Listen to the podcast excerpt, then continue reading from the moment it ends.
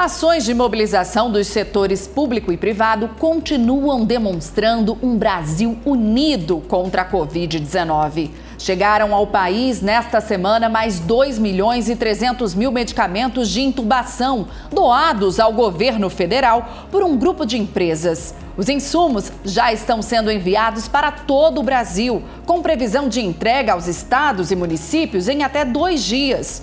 Os medicamentos devem atender 500 leitos pelo período de um mês e meio.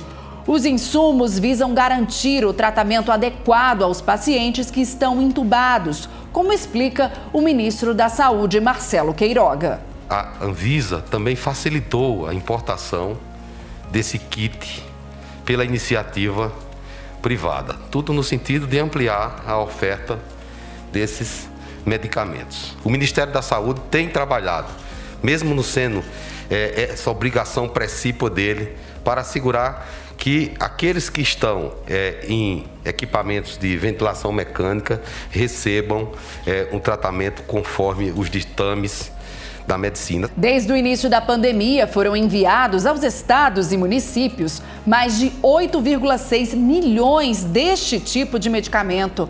A ação reforça o compromisso do governo federal no apoio irrestrito ao Sistema Único de Saúde. Este foi o Minuto da Casa Civil da Presidência da República, em parceria com a Rede Nacional de Rádio. Acesse casacivil.gov.br.